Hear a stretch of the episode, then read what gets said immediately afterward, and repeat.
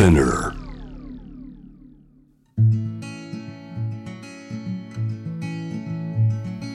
こんばんは、レイチェルちゃんです。日曜日の夜10時は、毎週週替わりで J-WAVE が厳選した企画をお届けする特別な時間。毎月第4日曜日は、シェリーさんナビゲート。私たちの生活、未来のために、明日からすぐ行動できる身近なアクションのきっかけを作る、伊藤忠 Dear Life, Dear Future。シェリーさんはキウイの皮食べたことありますか？今夜のゲストモデルの森ひかりさんはキウイだけでなくバナナの皮も食べたことがあるそうなんです。シェリーさんどんなきっかけで皮まで食べるようになったと思います？えー、どうだろう。キウイもなかなかもさもさしてますからね。ちょっとこの後聞いておきます。こんばんは。Dear Life, Dear Future ナビゲーターのシェリーです、えー今夜で5回目なんですね。あっという間ですけれども、えーもうオリンピックもね結構初めての競技を見る機会が私は多くてなんか結構初めての競技を見る方が自分的に楽しかったんですよ。っていうのがもともとスポーツそんなに詳しくなくて本当野球ぐらいしかわからないのでなんかこうなんとなくこうおおってみんなが盛り上がってるタイミングで一緒に盛り上がる っていう感じで見てたんですけどなんか不思議なもので、まあ、それはそれはにわかのくせに BMX とか見てて解説聞いてるじゃないですか。だんだんだんだんなんか自分も分かった気になって「あゲシった」とか聞いたことない言葉とかをなんか「あまたゲシってるじゃん」みたいな。こうすごいどんどんのその競技のファンになっていきなんか結構そういう意味ではなんかこうあまだまだ結構面白いスポーツたくさんあるんだなっていうなんか私も気づきになってあの一人でテレビの前で熱く過ごしましたけれども、えーさあそんな中で皆さんからもメールいろいろねセルフリスペクトいただいてるんですよ。一つ紹介してもいいですか？31歳の女性の方からです。シェリーさんスタッフの皆様ごきげんよう。こたつの中の子です。セルフリスペクトは毎朝起きてからあー今日もいい日になるなとつぶやきスタート。夜寝る前には今日はいい日だったなという一言で終わるというのをやってます。いやこれいいですよね。なんかこうすごくシンプルなことだけど朝起きた時にスイッチを入れるっていう意味でもなるしなんかこう今日一日終わった時に一日を振り返る。でその一日いろいろ起きたことを整理しつつ明るくポジティブに受け止めるみたいな。これもなんかすごいセルフリスペクトですよね。なんか夜寝る前のやつはなんかいけそうですけど朝起きた時私ちょっと今の生活そこまで余裕がないというか大体朝起きるのも自分が起きたいと思って起きるんじゃなくて娘にペシペシされて「マミパン食べたいパン食べたい」って言われて起きる日々なので、うん、今日も一日いい日になるって思えるようにちょっと私もこたつの中の子さんを真似してやってみたいと思います。あのこの番組ツイッターではですね心が豊かになる自己肯定感が上がる取り組み「ハッシュタグセルフリスペクト」を募集しているんですけれどもあの実はね番組のプロデューサーのセルフリスペクトちょっと聞いたらファミリーマートのコンビニエンスウェアが、まあ、今売ってるんですけれども T シャツとか下着とかがサステナブルなこうエシカルなものが販売されててしかもそれがめちゃめちゃ着心地が良くてあのソックスがすごい人気なんですってね。その私もプロデューサーに教えてもらってから知ったんですけどあの ファミマカラーが入ってるこうなんて言うんだろう。ちょっとクシュクシュってこうスポーツソックスっぽい感じのものなんですけどそれが絶妙におしゃれって言って 結構売り切れてるみたいでそうそれをねなんかそのおすすめって言われてあのプレゼントしてもらって私も着たんですけど確かにあの T シャツも適度にあの生地が分厚くてすごい着やすいしコンビニでパッて買ったものが実はエシカルとか実はサステナブルってなんかそれだけでちょっと嬉しいよなと思ってあのぜひ番組でシェアしたいなと思って皆さんもねもし近くにファミマがあったらチェックしてほしいなと思うんですけれどももう本当そんななんかちょっとしたあなたのセルフリスペクトをぜひシェアしてほしいなと思います。番組ツイッターのフォローもぜひお願いします。さあ今夜のゲストなんですけれども森ひかりさん。えモデルとして国内外の雑誌や広告ファッションショーなどで活躍されていて本当にねテレビで見てても明るくて天真爛漫なキャラクターですごく愛されていると思うんですけれども、えー2015年からは世界70カ国以上で活動している国際 NGO プランインターナショナルで過酷な環境で暮らす途上国の女の子たちへの支援を訴えるキャンペーン Because I am a girl のアンバサダーを務めていらっしゃるんですよね。であの一体まあその中でもどんなアクションをしているのかとかあと、まあ、レイチェルさんもね気になってましたけどなんでキウイの皮まで食べちゃうのかちょっとその辺いろいろ伺っていきたいと思います、まあ、ひかりちゃんはねあのテレビのバラエティーとかであったりする機会はあるんですけどもこういうこう環境活動とかなんか人権問題とかそういう話をなかなかする機会が今までなかったのでいろいろ聞けるの楽しみです。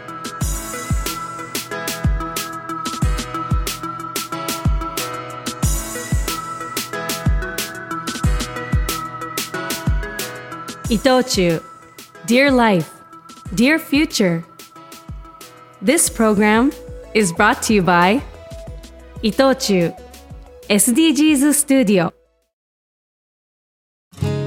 世界中から持ち寄ったこの星の難問たち SDGs テーマもバラバラだけれどとても大切な宿題の数々。だから一人一人が自分ごとにできないと何も始まらない。そう考える伊藤忠商事が自分に合った SDGs に出会える場として東京青山にオープンした伊藤忠 SDGs スタジオでは SDGs に関するさまざまなイベントを展開中です。私が夢中の SDGs 始まる伊藤忠 SDGs スタジオ。シェリーがお送りしています。Dear Life, Dear Future ここからはゲストと一緒にお送りしていきます。モデルの森ひかりさんです。こんばんは。こんばんは。お久しぶりです。お久しぶりです。なもう結構最後に多分お会いしたのが、うん。私がやってるあの今夜比べてみましたっていう番組に来てくれた時。そうです。でもう何年も前ですよね多分。もうだいぶた私がか多分髪が長かった時なんじゃないかなって。じゃあもうだいぶ前。だいぶ長い。うんそうか。でその時もねなんかいくつかこうやってゲストの方とか、うんうん。あと MC の方ともいらっしゃったので、うん。あまりシェリーさんとこうやって1対1でねお話しするチャンスはなかったので。そうですよね、はい。私あのお姉ちゃんがはい。すんごいよく会うんですよ、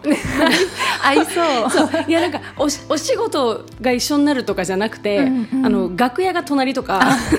その合いそう。収録時間が近いかはいはい。らすれ違うとか、えー。エレベーターで、あーみたいな。あだからなんか泉さんは本当になんか友達じゃないって言ったら変なんですけど、うん。連絡先知ってるとかじゃないけどもうしょっちゅう会うから、もう友達みたいな気持ちなんですけど、なんか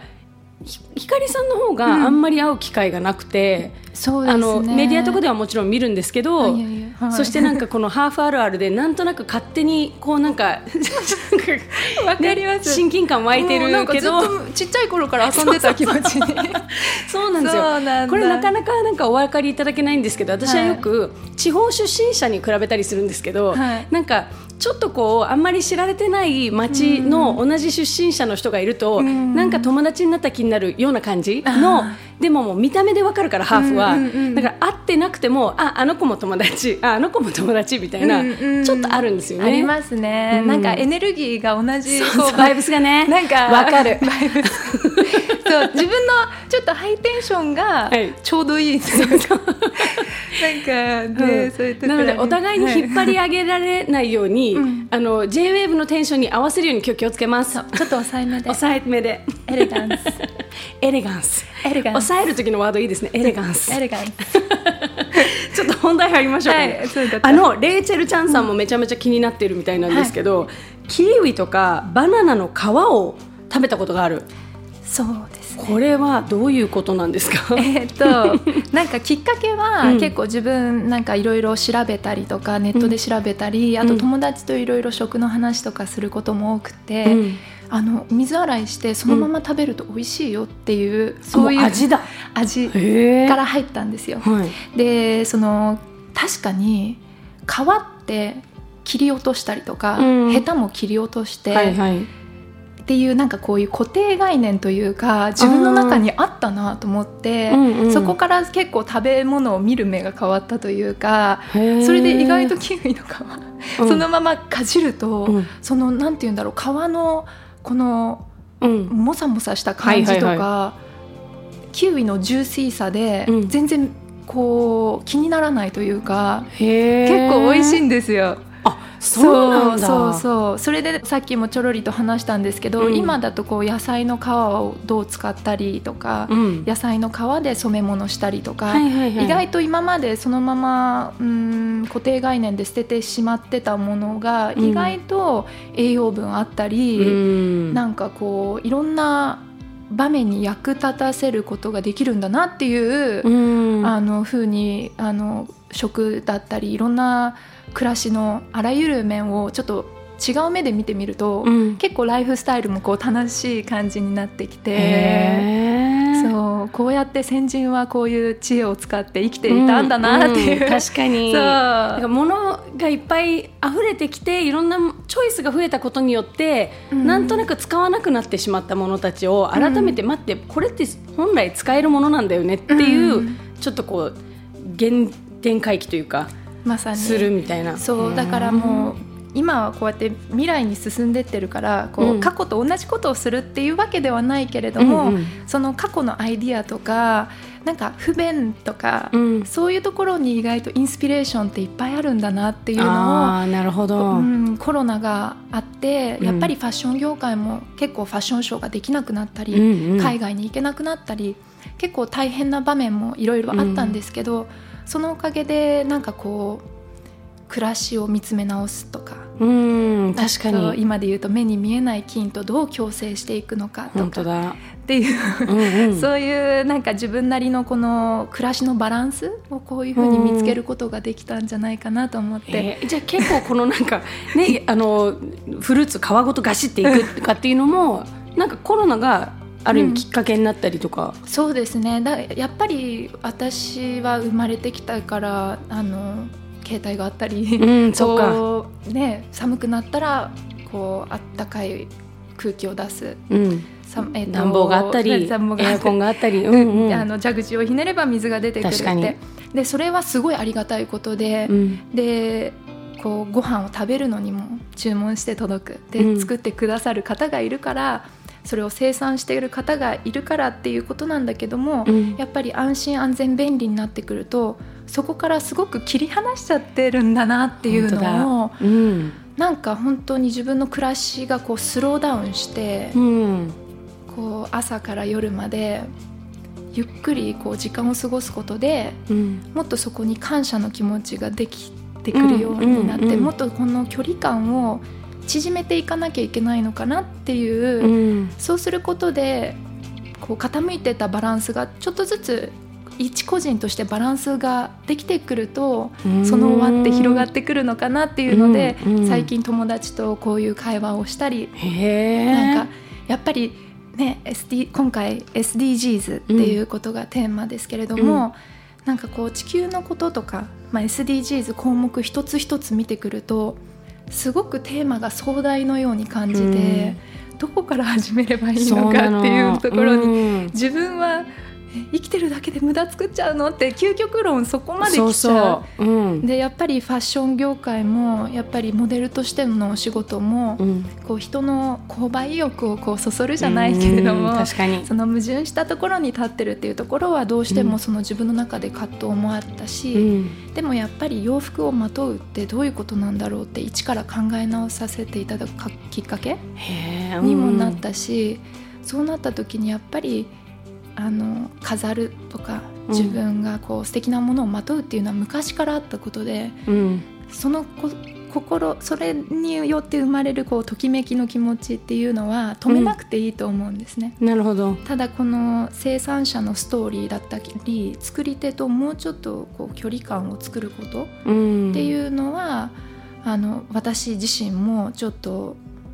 やってなかったなって反省ポイントでモデルとして発信しなきゃいけないうん。キーワードなのかなっていうの。いやまあこれはおしゃべりしすぎた。いやでもね私ね、うん。もうひかりちゃんがこれ言うのは本当すごいことだなと思ってて、うん。あの以前も富永愛ちゃんに来てもらった時も、愛ちゃんもすごいそこに向き合ってて、うん。このやっぱファッション業界の矛盾ってまさにそこで、うん。こうあのなんだろう例えば映画のワンシーンを思い浮かべてもなんかこう例えばなんだろうプリティウーマンとかダラララランってすごい名曲が流れてそれに彼女がもうショッピングバッグをわーってもう両手に持ちきれないほど、であれあの姿に私たちはもう憧れて育っていく。こうやっぱ消費することがこそなんだろう生きがいとか、うん。なんだろうこうステータスみたいなものをずっと刷り込まれてきて育ってきた私たちが、うん。そのまさにその一番ステータスの象徴となっているモデルが、うん。いやいやこれでいいの？っていうことってものすごい勇気がいることだと思ってて、うん。でもその共存の中でその問題定義をしてるっていうのってすごい難しいしバランスがすごい大変だと思うけどあえてそこに足を踏み込んでるモデルってすごいなって私めちゃめちゃリスペクトしてる。ありがとうございます。なんかさっきもあの前室でちょっとお話しさせていただいたけれども、うん。このシェリーさんも YouTube をやられてて。はい、ありがとうございます。本当に私の周りの人たちも本当シェリーさんの YouTube でこう学校では学べなかったことだったり今まではなかなか口に出せないけどどういう表現したらいいのっていうふうにちょっと悩んでたあのガールズたちがものすごくあの新しい学びの場となってるっていう声を聞いていて嬉しい。で私もあのちょっとお恥ずかしい話 YouTube を始うんめうんさせていただいてから、やっぱりこの言葉で伝えることの難しさだったり、うみんなにとってニュアンスって人それぞれ違うからどういう言葉をチョイスしたらなるべくみんながスーッとこう入ってこれるんだろうっていうのと、結構こう苦戦してるんですけど。うん難しい。そうそんな中でやっぱりファッションのパワーってなんだろうってうん考えるきっかけがあった時にこうファッションがもたらすこう間接的な表現うんまとう色だったり、はいはい。そうどういうブランドをまとっててどういうデザイナーが作っててどういうインスピレーションから生まれて作られたのかとかうん。その作られ方をこうまとうことで言葉だと直接的な表現になってしまうのがファッションだとファッション雑誌を見て、うん。なんかこうときめく間接的な表現だと、なんだか嫌な気持ちがしないっうん。ていうのがやっぱりファッションがこれからもなんかこう必要なうん。のかなっていうのはモデルとしてうん。すごくこう自信を持てたうん。一つの気づきであって。うん。それを本当にこう自分の仕事を通していろんな人に伝えていきたいなって思います。で今まではものすごいハイブランドを着てるっていうことが、うん。それでステータスだったのが、はい。あこの人はこのエシカルなブランドを選んでるんだとか、うん。こういうこうナチュラルナチュラルな素材を今日もなんかすごいナチュラルなこう綺麗ななんか染めのね ワンピース 着てくれてますけどなんかこういうのをかっこよく着こなしてるっていうことに今度ステータスが生まれるというか、そういうことにどんどん価値が生まれる時代を作るのがまさにこのひかりちゃんみたいなモデルちゃんモデルさんなのかなと思って。そうなんかうん。今回着てるのも実はストーリー MFG っていう、うんあのブランドでインドで一つ一つハンドメイドで作られてるんですね。へでー YouTube でもあのこのブランドの、えっと、サイトに行くと作られてる動画とかも見られたり、あと野菜で染めてたり、それこそさっきの皮の話じゃないけど、野菜の皮で染めてたりとかするので、なんかそういうストーリーに最近は私はお金を出して買うっていうことが、でもやっぱりこう一個人がもうすでに変わってきてるので、うん。企業だったりブランドもやっぱり変わりざるを得ないというか。うん確かに。でそうなると一人の力ってそんなに変わるのってずっと思ってたけど、うん。本当にい一人一人が変わるとここまでもこうやっぱりものづくりをしてくれてる方々の、あのーものづくりに対する考えとかも変化していくんだなって思うとすごいパワフルだな、確かに。いやそうなってくると私は、はい。もう森光でもそういうふうに一人の力って思うんだと思うと、うん。なんかよりこうリスナーとかももうよりこう私の力って何なんだろうって思ってしまうと思うんですけど、うんうんなんかこうみんなやっぱ一緒なんだなってそこは変な話すごいこう、もうあのインフルエンサーの人でも私にできることって何なんだろうってこう悩むわけだから、うん。そうなった時にこう例えばフルーツを皮ごと食べるとかってすごい身近で、なんか誰にでもできる一つの、うん。こうまあ、この番組ではセルフリスペクトって言ってるんですけど、はいはいなんかちょっとだけ地球にいいことして自分もちょっと嬉しいみたいな、はい。なんか結構発酵食品も意識的に取ってらっしゃるっていうことをなんか聞いたんですけど。そうですね。もともとあのやっぱり ちょっとちょっとビューティーを保たなきゃいけない。職業柄ほっぺたペシペシしながら。そう。あのね職業大事よね。柄ちょっとビューティーでいなきゃいけないという、うん。そういう responsibility が。今ねその話題になったから言うわけじゃないけど今みんながねあなたの肌にうっとりしてるよやっぱり。本当ですここに大きいニキビができちゃう知らないけど。言われなかったらずっと気づかなかった。恥ずかしいほっぺたのどだいぶ奥の方のコンシーラーでも隠せないからこれちょっと。触ってるしすごいポリポリ。ポリポリしてる。いやでも本当にやっぱお肌すごいあのもともとなんかこうやっぱり食べるものっていうのは人を良くする、漢字でも人を良くするって書く通り、うん。やっぱり食べるものが自分の細胞となっていって身になっていって、うん。で生きていくっていうのを私の母親が結構ちっちゃい時から言葉にしていたうん。一つのワードなんですけどそれもあって、あのー発酵食品に興味が出たんですけどなんでかっていうと腸内環境をこう健康的に保つことでやっぱり肌の影響も変わってくるし、うん。自分のこの頭の中のこのなんだろ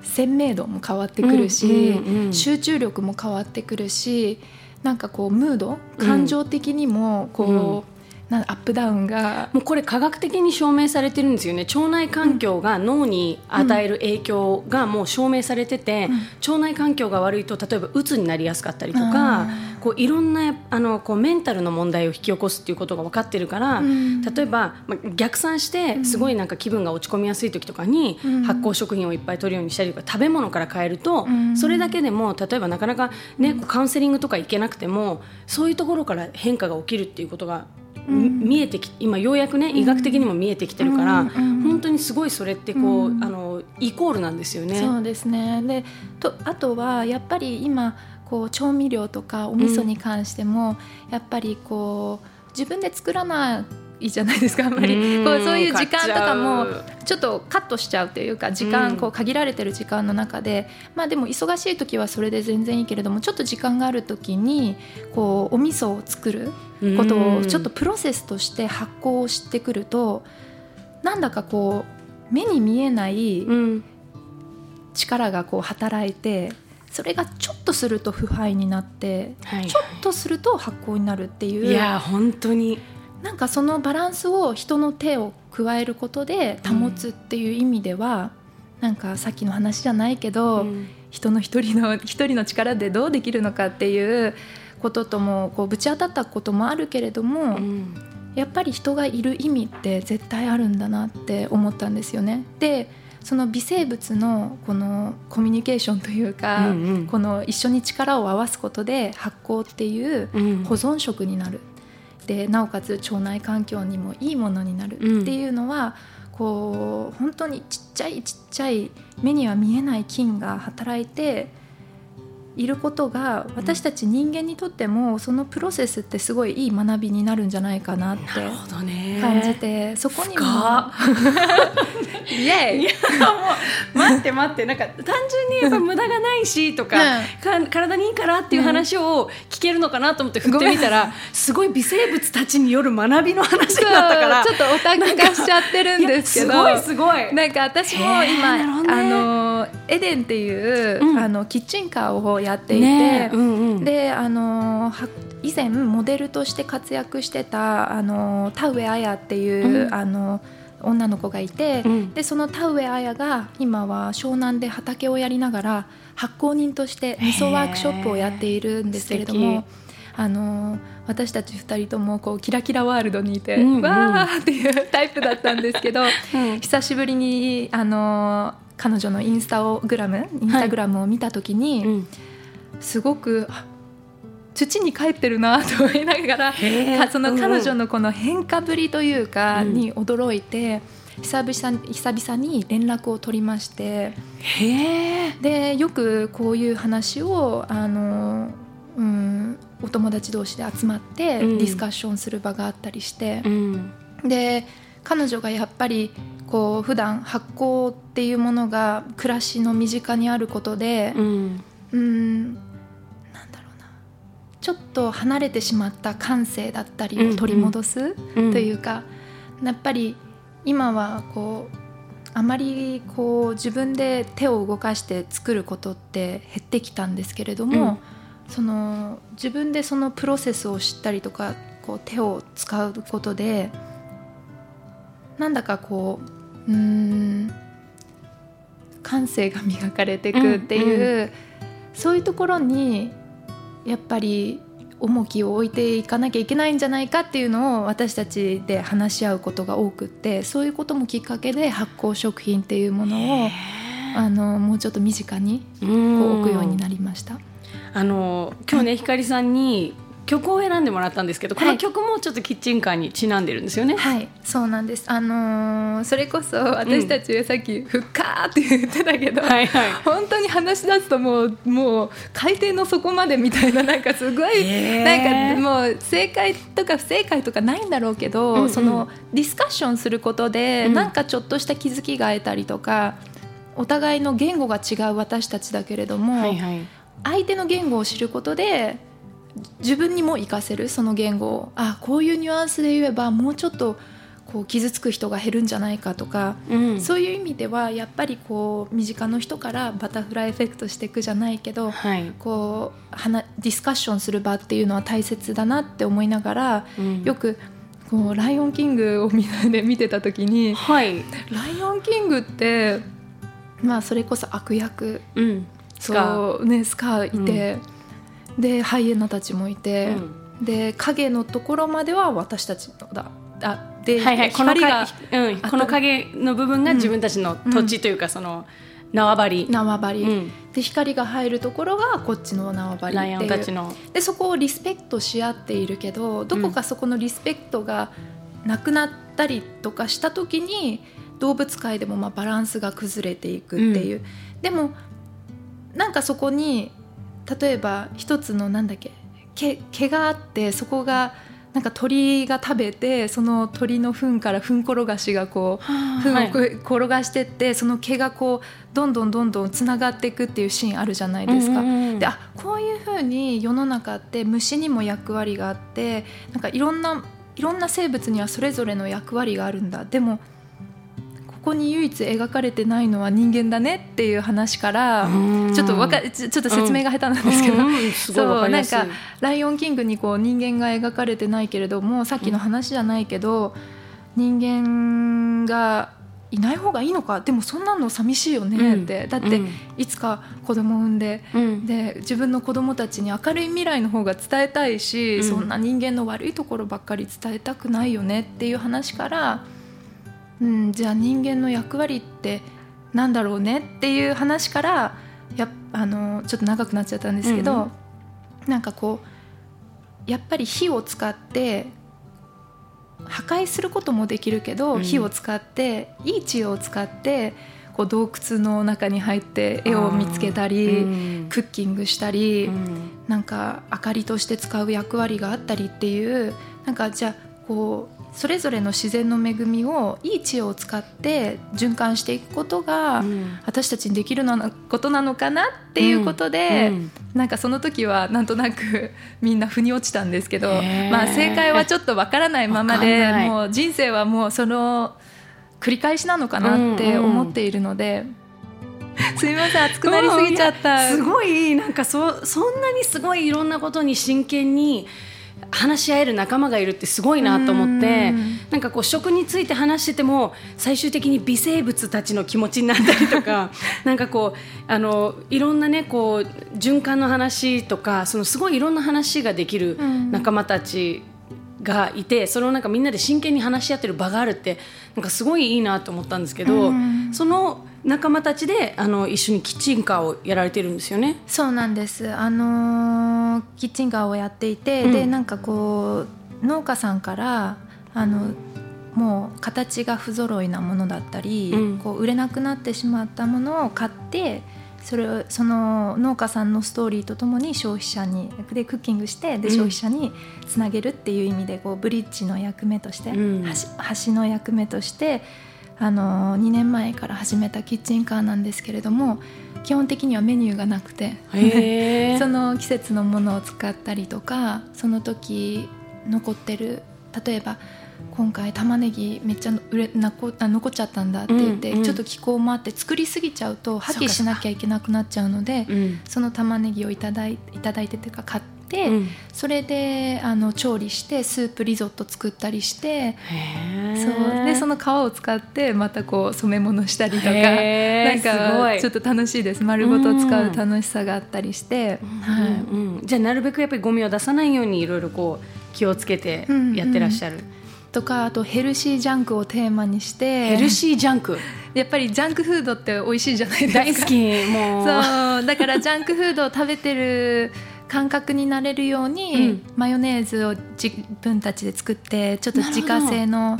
例えばビーガンマヨとか作ったりあとそこに豆乳とかで。はい豆乳とかで。であとは味噌とかをソースに混ぜて、発酵のちょっと要素を入れたりとか、うんうんそういうふうにやってます。これなんでキッチンカーを始めようと思ったんですか？そうですね。なんかあのもともとそのあやと先ほどみたいにちょっと深い話を、うん、田上あや発酵人の田上あやといろいろ話をしていく中で、なんかやっぱり食は人を良くするよねっていうことから私もモデルとしてこうちょっと美しくあり続けるためにちょっと食もこう何を体に入れようかなっていうのをすごくこう気をつけてる時期がありましてなんかもうちょっとこう農家さんとその消費者がつながることがもうちょっと健康的なものにつながるんじゃないかって今すごく命だったりとか命と私たち人間の距離感がすごくなんか広がってきてるなっていうのを感じててそれも一度木更津にあるクルックフィールズっていう、はいはいはい、行ったことある。あありますか、うんうん、そうあのに行かせて。ピザが美味しいところですよね。あのの農家もやられてて、うん、あの羊とかいろんな動物も飼ってて、はい、でそこでできたもので作ってるお料理を自然派のチーズとかいろいろ作って出してるんですよね、うん、そうなんです。それでその水牛のチーズとかも美味しいと思いながらで水牛飼ってるところに行った時になんか水牛を見た時に、うん、なんかすごい不思議な気持ちになって、うんうん、もう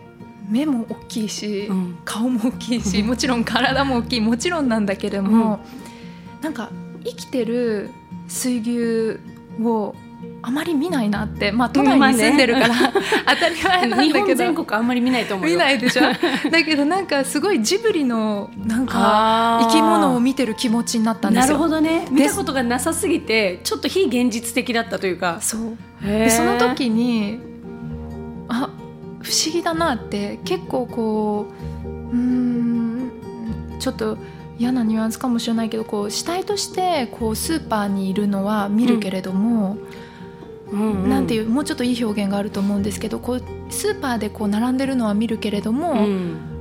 こう生きてる状態で見てるとこんなにも不思議な感覚がするのって私のちょっと感覚がなんなんか不思議な状態になっちゃってるのかなと思って。そうかも。当たり前に買い物に行くとスーパーにはこう食肉として並んでる、うん。うん、まあ、牛だって牛の肉だったりとか鶏の肉だったり、うん、豚の肉はいっぱい毎日当たり前に見てるけど、うん、こう生きてる動いてる状態をなかなか見ないから、うん、そっちの方が違和感があるってことですよね。そうなんです確かに、うんうん、そうなった時に別にそれってお肉にかかわらず、うん、例えばお茶農家さんに行った時にお茶をどうやどこからこれが普段飲んでるお茶になってるんだろうっていうので、うん、なんかプロセスをこうあんまり知らないなっていうところからなんかもうちょっとそこの自分たちも勉強しながら、うん、あの人々に伝えられる場所があったらいいなっていうことで、うん、キッチンカーだとこう場所が動けるしなるほどね。なんかいつかこう日本列島いろいろこうつないでいきたいなとか、まあ、今はねコロナで動きづらいけどそう。かなるほど。だからあえてキッチンカー、ん、なんかこうあの手軽に始められるとかじゃなくて、その場所にしちゃうとそこに人が来なきゃいけないから、もう人のところにいろいろその知識とか学びとかを持っていくみたいな、こう。あとこうなんかこうイベントごとに出店することでやっぱ同じ価値観を持った人が集いやすいっていうのも、キッチンカーの利点だなって思いました。なるほど。だから私たちが本当になんだろう学ぶ場でもあるし、うん。あと逆にそこに対して興味を持ってくれた結構中学生とか高校生とかもそこに集まって、うん。何ができるんだろう私たちみたいな感じで私たちもまだその段階で人生、うん。うん それを模索してる段階なんだけどなんかこういう小さいことから始めてるよとかそこからなんかこうコミュニケーションが広がっていく場になってきてるのでそうんなんかもちろん始めるきっかけとしてもう一つはお店を持つってすごく大変なことだから、うんうん。まあ、キッチンカーもすごく大変なんですけど、うん。なんかもうちょっと自分たちの身の丈に合いながらこう一緒に作り上げていく場にはキッチンカーの方が向いてるのかなっていうので、うん。こういう形になりました。でいろんなことがいろんな理由が集まってキッチンカーっていうのが一番ぴったりな形だった、うんはいじゃあそのキッチンカーの次の夢はやっぱりこういろんなところを本来回りたいということそうですよねですね。なんか日本列島いろんなねあのそれこそ地形に合った食物ができてくるので、うん。そこの食物をこうゲットして、うん。なんかメニューがなくこういろんなところ回って、うん。点と点を線でつないでいきたいなっていうのがちょっとで夢もです。そのその時に手に入った食材によってじゃあ今日はこれにしようか、うん。今日はこれを作ろうかみたいな、うんうんへえ。なかなかセンスがないと難しいですいよね料理とかも。当にまだまだペーペーで本当に私たちあ毎朝なんかあ今日これ忘れたこれ忘れた みたいな感じで。結そうですよね。局もうトライアンドエラーで毎回うん。うんハプニングあるし、それこそ無駄を少なくっていうテーマを掲げているにもせよ、やっぱりその最中になると、うん。何も周りが見えなくなったり、うん。自分で決めてたこのルールうん。っていうものからはみ出しちゃったり、で一日が終わった後に、うん。やっぱり一つのことをやるって大変だねってうん。なんかやっぱりこういうことでやっぱりなんか正解とか不正解とかないけど、うん、やりながらこうやっぱり勉強していかないと、うん、結局ね本当毎回毎回反省点はあります。うーん。でやりながらいろいろ解決していって、うん。このでもプロセスを知るってやっぱり私も今聞いてて確かにと思ってあの、ね、お肉ももちろんですけどいろんな料理とかお茶もあの緑にねこう綺麗なこう緑でしこう生い茂ってる状態からあのこうパサパサのお茶っ葉になるまでの状態、何にも分かんないなと思って、そういうのもやっぱり実際に行って見に行ったりするんですか？そうですね。でなんかこの一番上の新芽綺麗なところをはいはいはい。切って、でそれを手でこうすりつぶしてうん。今だと機械なんですけど、はいはいこう自分で手ですりつぶしてそれうん発酵なんですね、その最中に。これが？そう。で私たちの手の上には常在菌っていううん。あの菌があって、うん。あのこれも面白い話。お塩を手の中に入れて、うん。こうやってちょっと自分の常在菌をつけて、うんうん。でスリこうスリして。舐めると、はいそれぞれの常在菌によって味が変わるんですよね。うまみみたいな。そう。だからうん自分のうまみみたいなのが出る。なんか丸みがある人とかー。ちょっと角が立つ人とか。やだ私角が立ってたら。そうそういうのも、うんうん。味噌もその味みんなのそう常在言います菌によって。よねよくね。だから結構こうチームでうん。お互いの常在菌をこうシェアするとかか。混ぜるとか例えばぬか漬けなんかもいやそうですよね。手入れメンテてナンス大変なので、うん。毎日こう入れて入れ替えて、うん。綺麗に保ってでそれをいつか自分のこう大事に取っておいたあのぬか漬けを、うんそのチームのみんなとこう合わせることでそれが本当に美味しくなったり本当にまずくなったり そうそうまずくなることはないそないかもしれないけどあ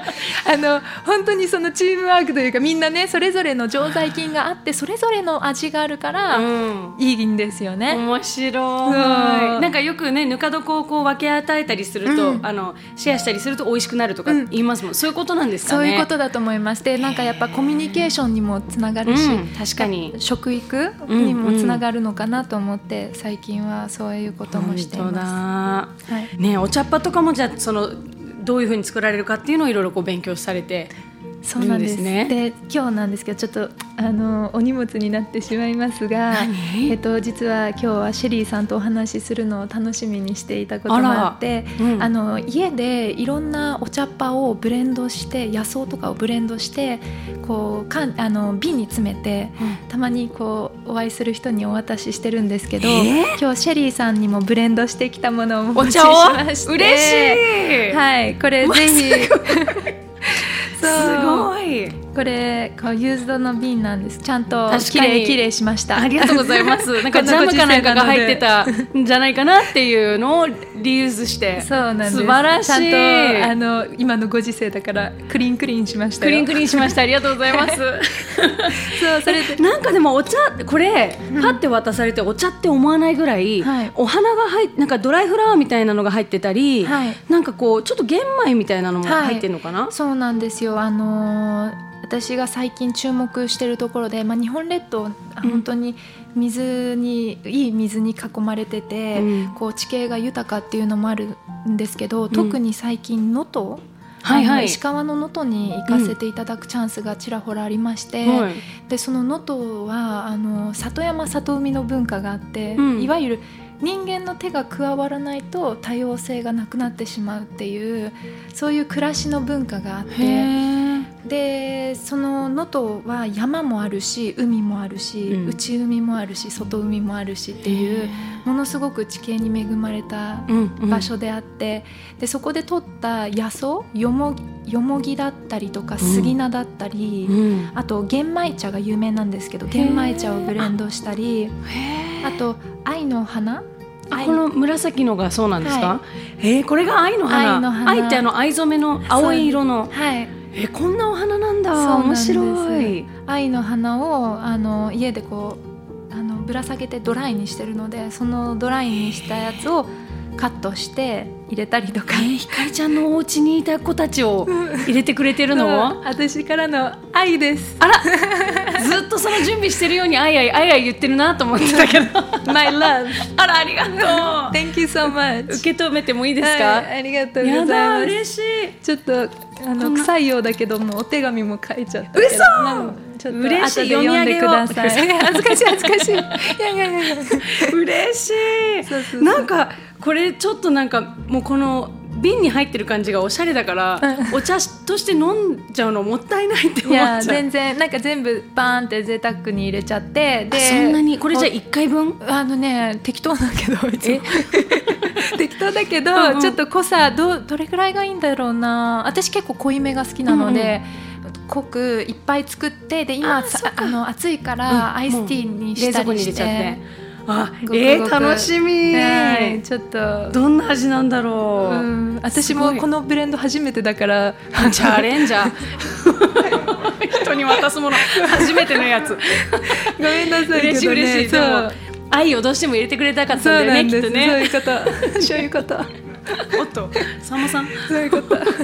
嬉しいありがとうございます。ねこれなんかあのあの渡してくれてるバッグも紙の袋もリユースだしブランドのねそういうのちょっとキープしてすごい素敵。使えるのでなんかこういうことなんですよね、うん、リアルなやっぱサステナブルライフってこういうことだと思う人に渡すものもわざわざ新しいものをこう買って渡すってちょっと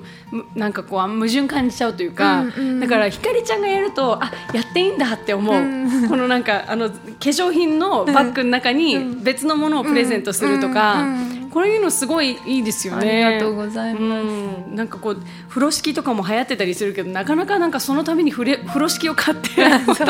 お金かかるし。そうね。まあ、ね、こういう今なりのね、風呂敷風呂敷 今現代の風呂敷ですよこれが。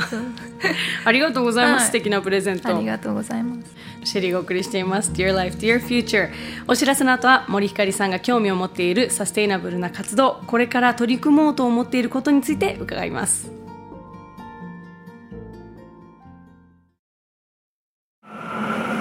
ドイツブーテンディーク。北海に吹きすさぶ厳しい風。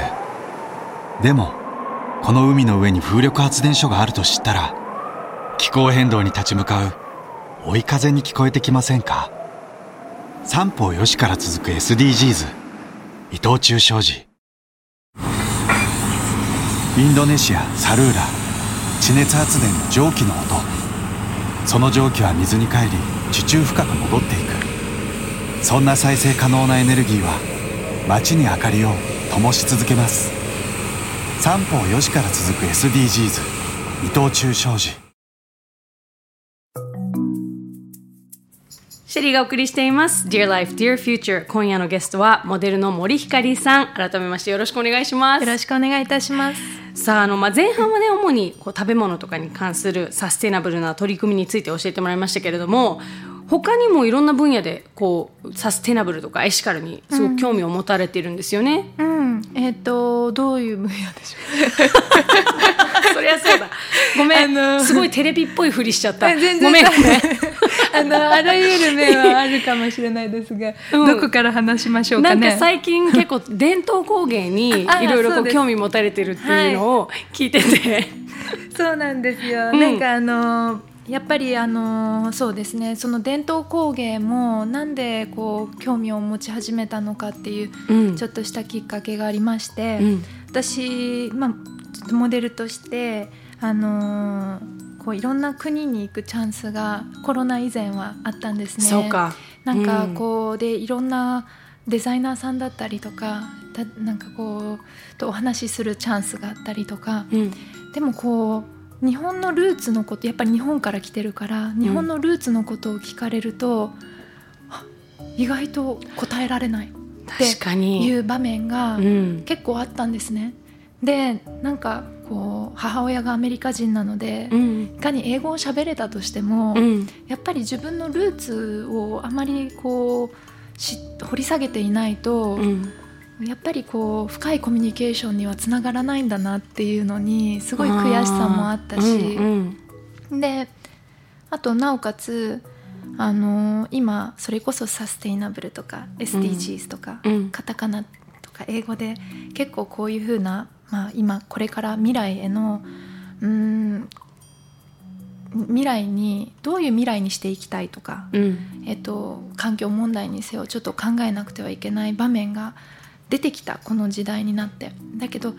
どうしてもこう SDGs とかサステイナブルっていうカタカナとか英語になると急になんかこう、自信がなくなるというか、うんうん。あ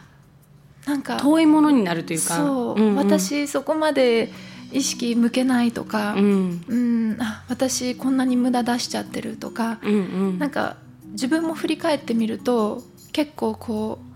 自信がなくなっちゃう場面ちらほらあったなって、うん。ただ SDGs とかサステイナブルをこう日本の伝統工芸に置き換えると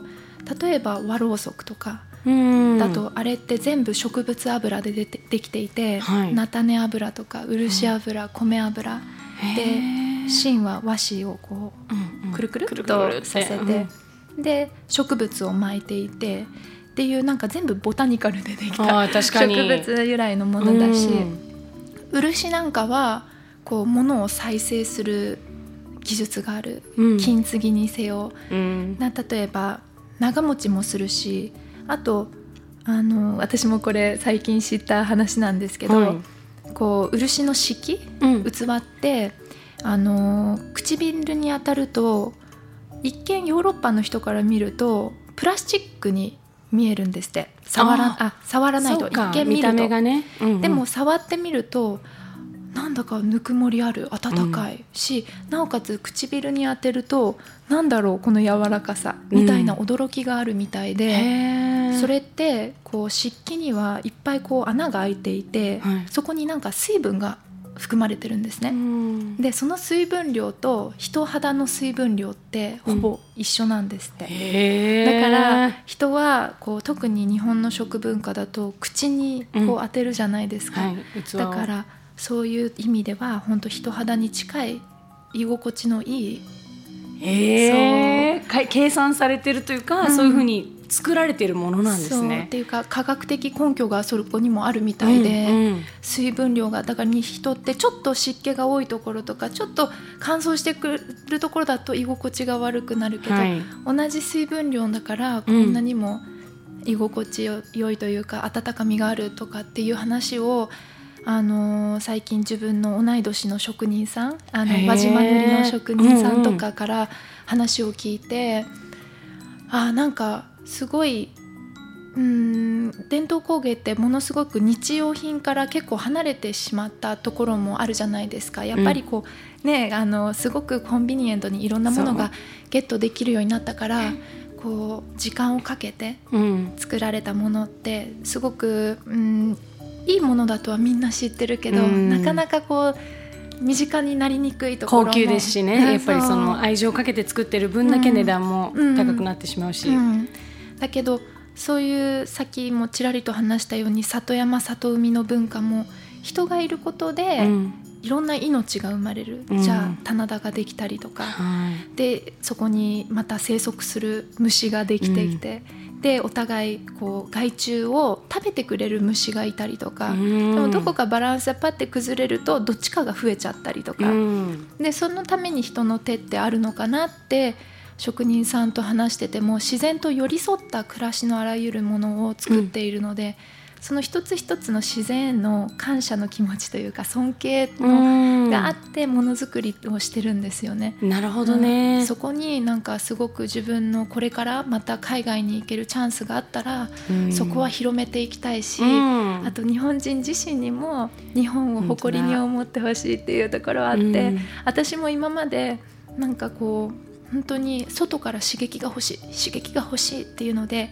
やっぱり海外に行かせていただいたっていうのもあるんですけど、うん。そこでぶち当たったのがやっぱり自分のルーツのいやーお知らない面白い。朝早かさ。今だと本当戻ってきて、うん。こうなんだかこう深めてるうちにあもっとこういうこと海外にシェアしたいしこう日本人自身にももっとこうこうこんな進んでんだよ日本はって、うん。進んでなくても元から根付いてたものをこうピックアップするだけでも全然違うのかなって思います。なんかこのあのサステナブルな話で言うとこの今の伝統工芸にも共通するし例えばオーガニックの野菜とかオーガニックの洋服とかなんだろうなんかいろんなこう環境にいいもの全てに通ずると思うんですけど、高い値段がどうしても上がる。でも、その裏にあるなんで高いかっていうことを理解すると高く感じなくなるというか、うんうんそのまさにこの一番最初にひかりちゃんと言ってたそういうことに価値が出てきて、そういうことをそういうものを選んでる人がかっこいいとか、なんかそういうそういう生き方をしてる人を真似したいみたいな風な感覚に変わってくるけど、伝統工芸もなんとなくすごいっていうのはみんな知ってるしなんかこうあの、まあ、高級だからお金持ちがみんな買ってへへんこれ持ってるぜってやるイメージ。だけどそうじゃなくてなんかこうあの若い世代が同じ、ねね、年齢の職人さんと話す機会ももちろんなかなかないしそれをひかりちゃんが行って話を聞いてそのまさにぬくもりの話とかその水分量の話を具体的に聞いてあだからいいんだだから価値があるんだっていうことをすごい感じるっていうのがすごい大事だなと思って、なんかそそこにそこを知ることによってその値段にも納得するし、例えばなかなか手に入らないっていうことにも納得できたりとか、あじゃあもっと興味持って自分も作ってみたいなとか、で自分で作ったものだともっと大事にできるなとか、なんかこうそういうそういうことを広めることがあのすごくい今まさに大事なのかなって今なんかひかりちゃんの話聞いてすごい思いました。あ嬉しい。なんかそれが生きるモチベーションにも変わってくるのかなって思いますやっぱり、うんうん、そうそう、うん。なんか外に刺激を求めてたけどコロナによって行けなくなったことでよりなんか自分のいろんな知識とかそういうことをこうどんどんどんどん自分の中のものを日本でいっぱい埋めて今度またこの出られるようになった時にさらに発信するし、でもなんか持って帰ってくるものもいっぱいありそうだなと思って、うんうん。なんかすごいいい時にお話できたなと思って なんいか。や私こそいい時にこういうシェリーさんとお話できる場をいただいてなんかちょっとなんかまとめっぽくなったけどまだ話聞いていい？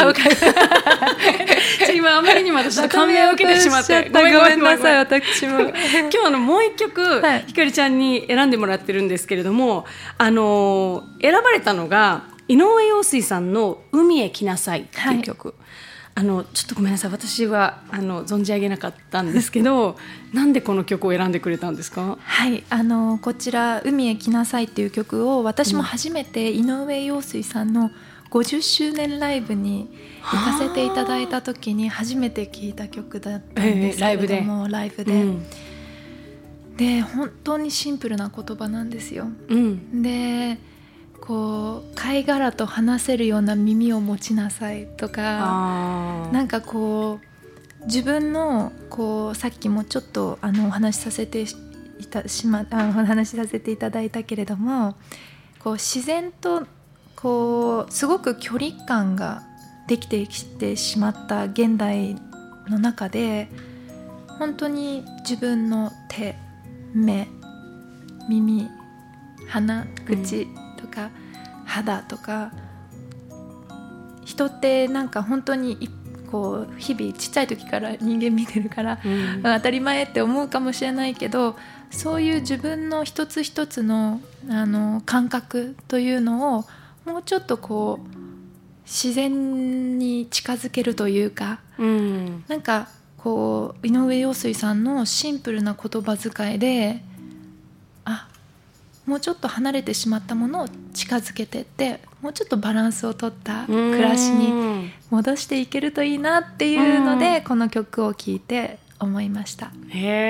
もともとこう井上陽水さんはこの曲を娘さんに送る曲とやしてだ「Isn't She Lovely」みたいなねスティービー・ワンダーの。だからいいい曲になるんだよね。ね自分の娘にやってる曲って、うんね。やっぱもうただ単に幸せになってほしいっていうものを、うん。こうシンプルな言葉をつけてこう届けるっていうのに。へえ、あなんかでもそれを思うとなんかもっといいですね、うん。なんか自分の子供になんだろう望むことうん。が、なんかこう成功者になってほしいとか、うんうんうん。好きな人を見つけて結婚してほしいとかじゃなくてなんか感性を持って育ってほしいって、うん。ちゃんとこう地球につながってほしいみたいな、いやーすごい。いやいいね素敵な曲紹介してくれてありがとうございます、シェアしてくれて。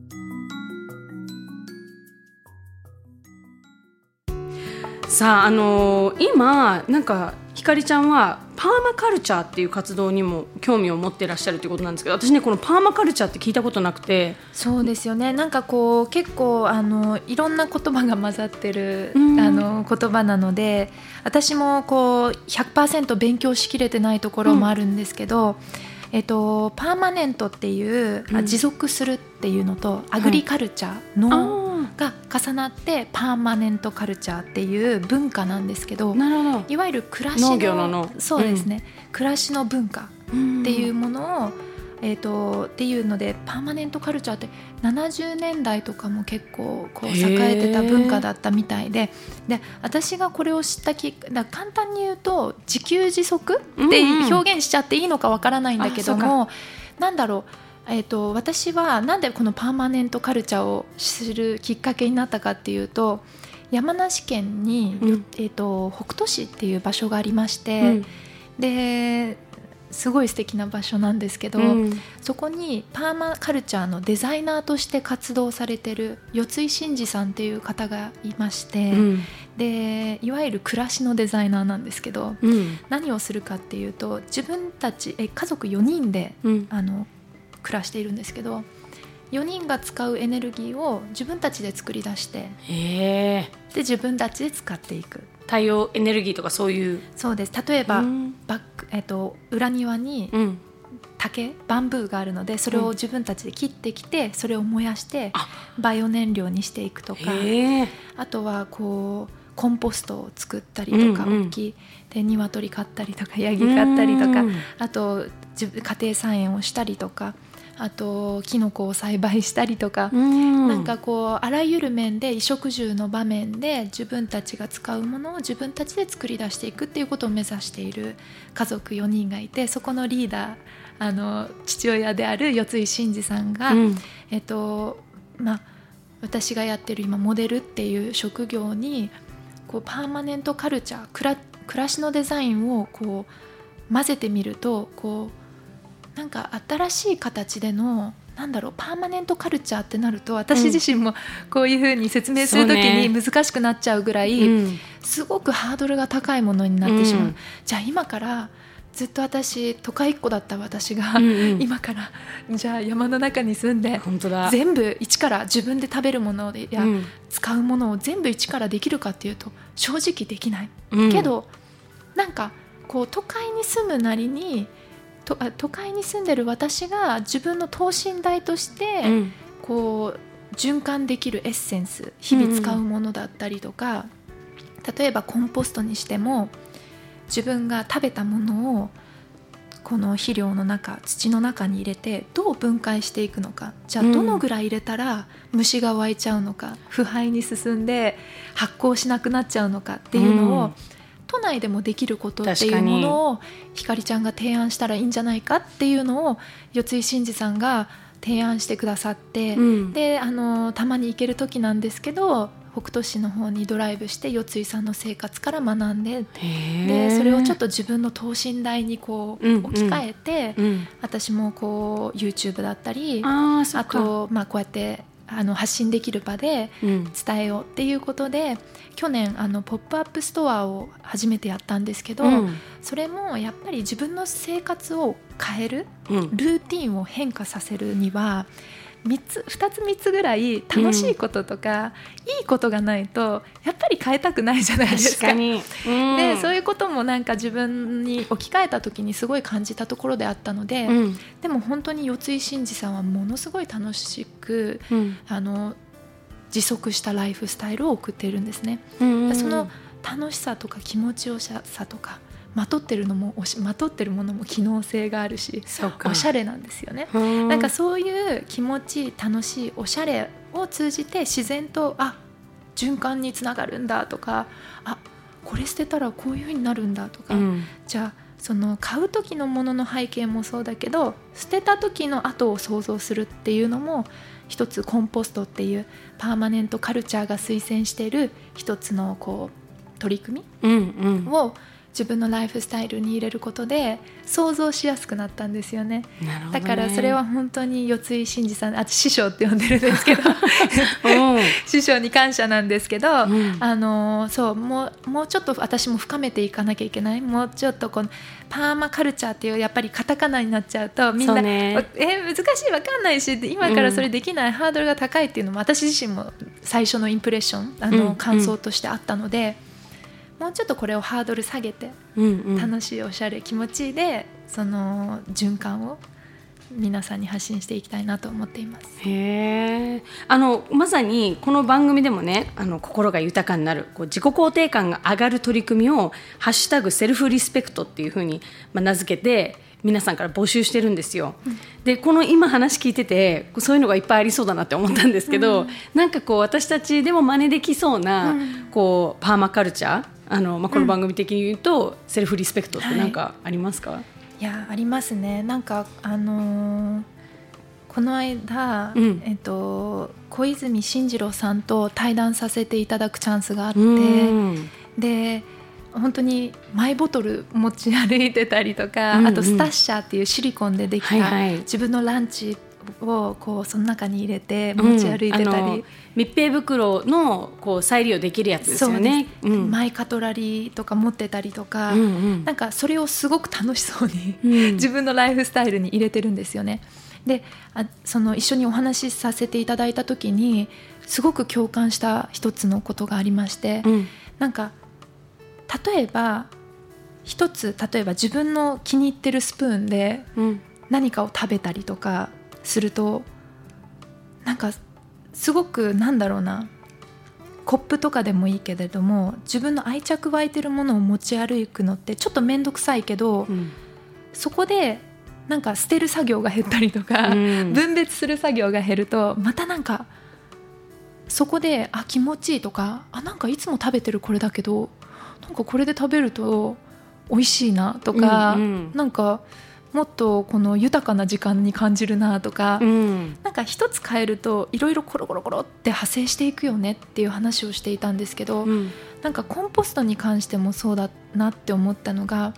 私も本当にたまにすごくあの生ゴミが出す 生ゴミ出す人なので、うんうん。こう捨てる時に料理してるとねどうしても。なんですよ。だからあのやっぱ都内でやるとサイズがちっちゃいじゃないですかコンポストが。あこあコンポスト自体のね。そう、はいだから、なんかいっぱい入れてると、うん。もう腐敗になってうん。虫が湧いちゃったり、うん。なんかこうそこのバランスがすごく難しいんだなっていうこと、うん。ででもあコーヒーのカスを入れるとあ香りが良くなったとか、うん。例えば枯葉？はいを入れると水分量がなんかマイルドになったというか、うんうん。水分量がちょっとかん減って。減ってはいはいはい。ちょっと乾燥したものを入れると繊維質がそれのに効き目になるんだとか、うんうんうん。へなんかそういった意味合いではそのなんだろうこういろいろが分解していくプロセスを知るためにはなんか一うつん。なんかチェンジなんか身の回りのものでチェンジしていくとうん。いろんなところにこうコロコロコロってあこれも気持ちいいからこれもやってみようとか。そうか確かに。なんか捨てるプロセスが減ったから、うん。じゃあもっと捨てないようにもっと自分のものを持とうとか、うん。なんかそういうふうになんかいいサイクルが 自分の中でうん。もでも基本的に私がやってるのって自分が楽しくて気持ちくて、うんうん。あのーなんだかこれこの色だとおしゃれだ。例えば自然染めしたらおしゃれだなとか、うん。見たことない色だな目に優しい色だなとか、うん。そう自分の体が喜ぶことで続けられてるけどうん。それじゃなくなってくると多分きっと負担になるしうん、なんか、うん、自分の首を絞める形じゃなくて、うん。基本的には自分が好きだから楽しいからっていうことで、こうその気持ちよさを知っていくきっかけを、うん。なんかこうセルフリスペクトしていただければいいなと思います。なんかじゃあやっぱ一個気に入ったアイテムを見つけるっていうのがなんかいいのかな、うん。第一歩目としては。そうですね。持私ち歩きたくなるようななんかこうマイボトルとか、うんうん。わかんないけどなんかあのスプーンとかの話ありましたけど、うん。なんかこう自分の気分が上がるうん。ものを見つけた時に始めるっていうのもチャンスなんですかね？私もそう思います。そう思います。なんか本当にねいろんなものが溢れてるから、うん。こうその中からね探していくっていう一つのプロセスを楽しんでいくっていうのもあるしあと、うん。どういうストーリーなのかなとかでなんか自分の子供の時って本当に木のスプーンで食べるのがすごく幸せだったんですね。だから結構テイクアウトしたメニューとかでも、はい自分の木のスプーン持ってるとなんだかちょっと母親のぬくもりを思い出すとか、そういうなんか愛着のあるものってもちろんちょっとなるべく普段荷物減らしたいからあちょっとこれなんかちっちゃいバッグだからいつも、うんうんうん。なんか入ってなくて上だけはみ出てたりするんですけど。スプーンがこれな今日どうしようかなみたいな、うん。でも今日ちょっと余裕あるから入れとこうとか。そういう感じであ今日はちょっとさすがに無理かなとか言って置いとこうとか、うんうん。そういうくらいでいいいいんじゃないかな、うんみたいな。なるほどね、あんまり気負わず、うん。もうできるところからうんうん一、日でも持ち歩けばその分1個分のプラスチックのスプーンはうん無駄が減るわけですもんね、そうですね。それだけでも大きな貢献ですもんうね、んなるほどね、うん。あのまあ、今日何度かねお話に出てきましたこの SDGs、うん。これはまあ17の目標を掲げているものであって2030年までに達成を目指しているんですけれども、ん。どうでしょう？ひかりちゃんが思う23 2030年どんな社会になっててほしいですか？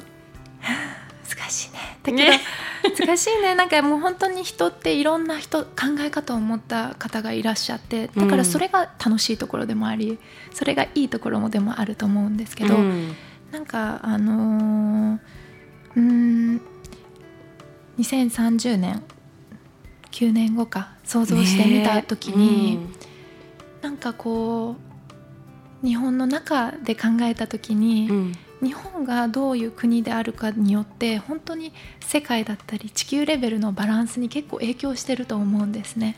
確かに。ってなった時にやっぱりこう日本人が日本に誇らし日本を誇らしく思えるうん。あのうんいろんな四季から生まれた暮らしのあらゆる伝統だったりあ工芸だったりうん。文化っていうものが、何かこううーんつないでいけたらいいなっていうのは理想ですね。だけど、うん。昔に戻るんではなくてその四季があったからこそできてきた文化だったり歴史っていうものをこう今の技術も折り合えてなんうん。かテクノロジーだって美しいこともあるし、なんかこう新しい素材だって美しい例えばプラスチックだっていろいろ思う人たちもいるかもしれないけどそうプラスチックとかもできた時は最新技術だったし当。うん。だからそれぞれのなんかものはこう悪い bad とか、うん。 good じゃないけれどもなんかこうなんね難しい 難しい。まとうまくまとめられないけど、なんかこうシンプルにやっぱり、あの日本の地形って恵まれてるし美しいものもたくさんあるからそれをピックアップして、うん。私たちがこう日本の文化を世界に発信できるように、うん。こういろいろ今なりの描き方をうん。していくべきなのかなって、なるほどでね。こううん基本的には気持ちよく楽しく、うん。あの暮らしていけるよううな、んうん。あのライフスタイルにあの自分なりのバランスを見つけて、周りにこうシェアしていったりうん。することがやっぱりこうユナイテッドしていくというか、うんうん。ことにつながるんじゃないかなって思うんですけどいやでも正解はそうだと思う。わかりません！私に正解は分かりないけど、もう自分なりのね自分なりのうん。世界中の科学者とか政治家とかみんな考えて分かってないから大丈夫。ひかりちゃんが正解出しちゃったらびっくりしちゃう。そう。だからどんな社会になってほしいですかっていうと、うん。やっぱり一人一人がうん。バランスを見つけて気持ちよく楽しく、うん。あのー暮らしていけるね。世の中になってほしいなっていう夢を。いや素晴らしい。全部なんか今日 今日の話の全部がまとまった気がする。自分の中のバランス見つけることで、うん。なんかこう地域のバランス日本のバランス世界のバランスにつながっていくってことですよありがね。とうございますシェリーさん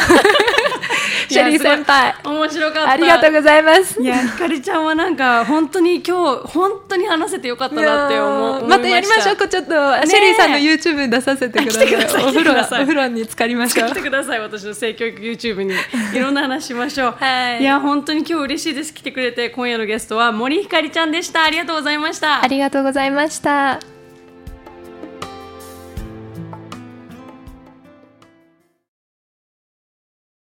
建築って建物が完成してそこで終わりというよりかは解体されてまた違うプロダクトになっていく、まあ、そういうなんかつながっていくっていうことがサステナブルな建築の在り方というふうに思ってます。そう語るのは建築家の長坂城さん。独自のサステナブルな視点を持った仕事を手掛けている。例えば今年4月東京青山にオープンした伊藤忠 SDGs スタジオ。ここのカフェスペースのテーブル椅子単管パイプには再利用した古い材料が使われている。新しい材料を使うよりよそで不要になったものを、まあ、再利用して作ることの方がここでは大事かなというふうに思いました。さらに今年のベネチア・ビエンナーレ国際建築展では解体される建築材を使った展示を制作。長年日本で使われた建物が解体されイタリアに送られて展示となりその後ノルウェーまで旅をして再び建物になる予定だ。建物がいろいろな人の手に渡って変化して成長していくというそういう全部のプロセス自体が、まあ、今後の建築の在り方であるんじゃないかということを提案したものだと思ってます。建築のアップサイクルという難題に向き合う長坂さんは作る住む売るすべての過程に関わる人が尊重されるようにと考えているそうだ彼の胸にあるものそれはその商いはみんなが幸せかどうか Dear Life 伊藤忠商事。シェリーのナビゲートでお送りした Dear Life, Dear Future いかがだったでしょうか、えーさて伊藤忠 SDGs スタジオでは人と物の未来について考える体験型展示捨てない展を開催中です。捨てない店はゴミじゃない未来を作る材料だというコンセプトのもと捨てればゴミになってしまう廃材を活用したインテリアや装飾で作られていてリサイクルリユースアップサイクルなどについて学ぶことができるんです。でこれあの小さなお子様でも楽しめるミニワークショップもあったりして参加していただいた方にはドリンクを1杯無料でプレゼント中なんですよ。あの明日月曜日は休館お休みなんですけれども8月29日今度の日曜日まで開催してますのでぜひ皆さん来てみてください。詳しくは伊藤忠 SDGs スタジオのインスタグラムをチェックしてみてくださいね。えー、さあ今夜はモデルの森ひかりさんにお話伺いましたけれどもあの、ひかりちゃんの話私すごく聞いてて2030年どんな将来になっててほしいですかっていうこうそれに対して正解がわからないけどみんなが自分の中のバランスを保ててハッピーに過ごしてほしいっていう彼女が話してて彼女の中で正解はないんですっていうことは結構何度も話に出てきたと思うんですよ。私の中でもまだ勉強中なんです。まだ正解が見つかってないんですっていう。でも一生懸命問題と向き合っている彼女がなんかすごいこうまっすぐで美しいなというか言葉を選びながら喋る姿もすごく印象的でした。あのまあ、今日もね彼女のこうセルフリスペクトこう話してもらいましたけれども自分の中のバランスを見つけるっていうのは確かに私もマイボトル朝出かける時に詰め忘れたみたいな時あるんですよ。なんなら昨日のお茶がちょっと残ったままだから今から詰めるとすると一回洗わなきゃいけない。めんどくさいっていう日があるんですよね。なんかそういうことを一日ずっと引きずってああ今日私マイボトル忘れちゃった。なんかどっかでペットボトル買わなきゃと思ってへこむよりはでも昨日持ってったし明日も頑張って持ってこうみたいな向き合い方をした方が結果的にこうバランスが取れててあの前向きに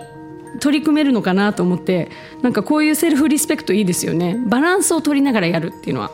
皆さんどうでしょうか？番組では普段の暮らしの中で感じている疑問や悩みなどあなたからのメッセージお待ちしています。メッセージはこの番組のホームページにあるメッセージトゥースタジオからお送りください。え番組ではツイッターもやってます。アットマーク DLDF813 へリプライもお待ちしています。ハッシュタグ DLDF813 とつけていろいろ、えー、皆さんツイッターしていただけるとつぶやいていただけるとそれも番組の中で拾っていきます。あなたのハッシュタグセルフリスペクトもぜひシェアしてくださいね。さあ次回の放送は9月26日来月もまたこの時間にお会いしましょう。Dear Life, Dear Future ナビゲーターはシェリーでした。